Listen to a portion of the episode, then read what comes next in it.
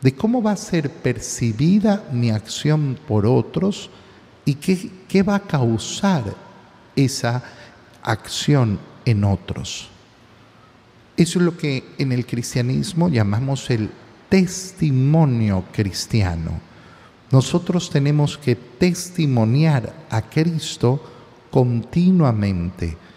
El testimonio no es un testimonio para mí, el testimonio siempre es para el otro. El testimonio siempre está pensado justamente para que el otro vea, para que aprecie el ejemplo de lo que significa seguir a Cristo y poner a Dios siempre en primer lugar. Eleazar lo tiene clarísimo. Yo no puedo. Tengo una responsabilidad delante de los demás. Tengo una responsabilidad de dar testimonio.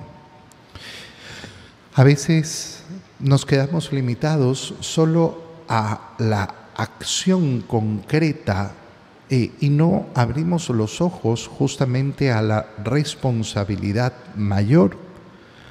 Ejemplo, no, es que esta, eh, este miembro de la familia se divorció y ahora se vuelve a casar según, eh, según la, ley, la ley de los hombres. Y en la familia, ¿qué, vamos a hacer? No, no, no vamos a rechazar. Momento, no se trata de rechazar, pero se trata de poner claridad. Porque, ¿qué le estoy enseñando a los demás miembros de esa familia? Que da lo mismo entonces. Y entonces los hijos de los hermanos de esa persona eh, crecen viendo que, bueno, en la familia es completamente normal que tú te divorcies y que te cases con otra, con otro y que lo traigas a la casa y se vuelve el nuevo tío. ¿Qué le estamos diciendo? ¿Qué testimonio estamos transmitiendo?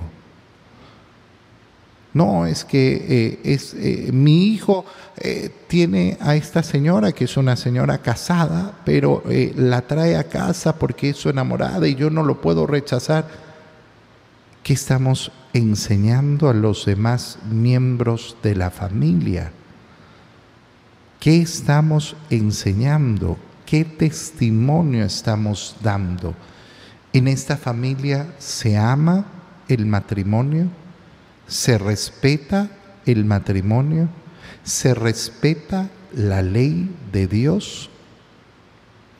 Fíjate cómo esa, eh, ese pensamiento de Eleazar nos abre, te estoy dando un ejemplo, podríamos hablar de miles de ejemplos, miles de ejemplos, donde se nos quiere, eh, se nos quiere colocar siempre, ah, pero ¿por qué van a rechazar? No, no se trata de rechazar se trata de abrir verdaderamente los ojos y pensar en las consecuencias de nuestros actos y las consecuencias hacia los demás.